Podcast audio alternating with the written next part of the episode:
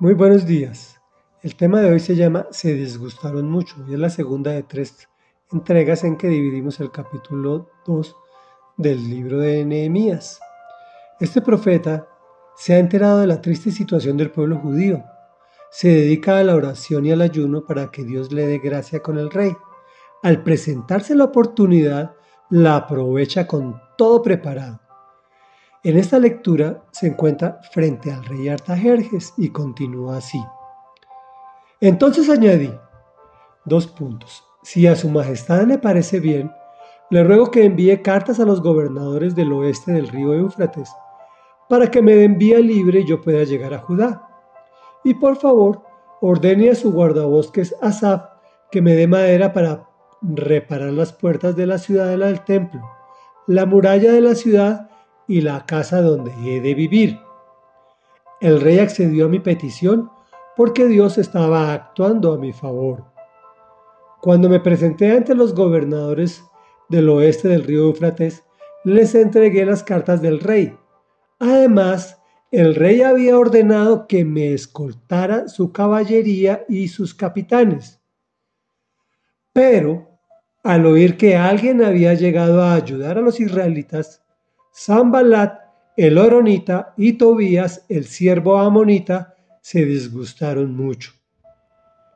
Tres días después de haber llegado a Jerusalén, salí de noche acompañado de algunos hombres, pero a ninguno de ellos le conté lo que mi Dios me había motivado a hacer por Jerusalén. La única bestia que llevábamos era la que yo montaba. Esa noche salí por la puerta del valle hacia la fuente del dragón y la puerta del basurero. Inspeccioné las ruinas de la muralla de Jerusalén y sus puertas consumidas por el fuego. Después me dirigí hacia la puerta de la fuente y el estanque del rey, pero no hallé por dónde pasar con mi cabalgadura.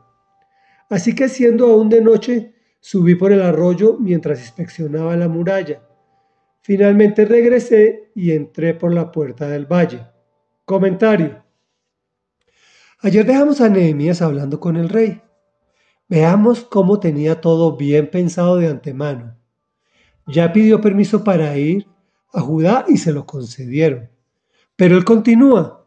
Le ruego que envíe cartas para que me den vía libre y yo pueda llegar a Judá.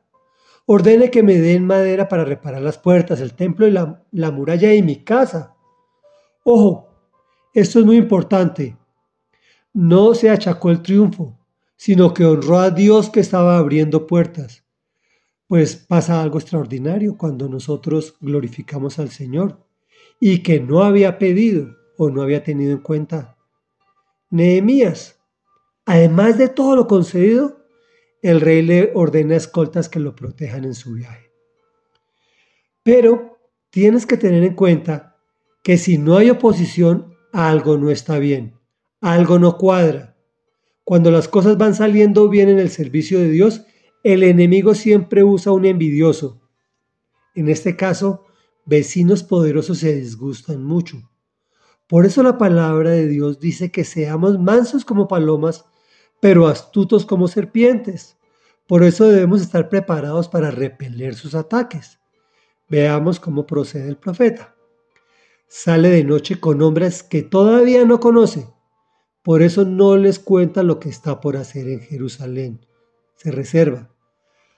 Reflexión. La reflexión de hoy es para mí, que ando publicando todo lo que voy a hacer. Eso por una parte. Y por otra, pensar que la sola oración de la mañana me sirve para todas las actividades del día.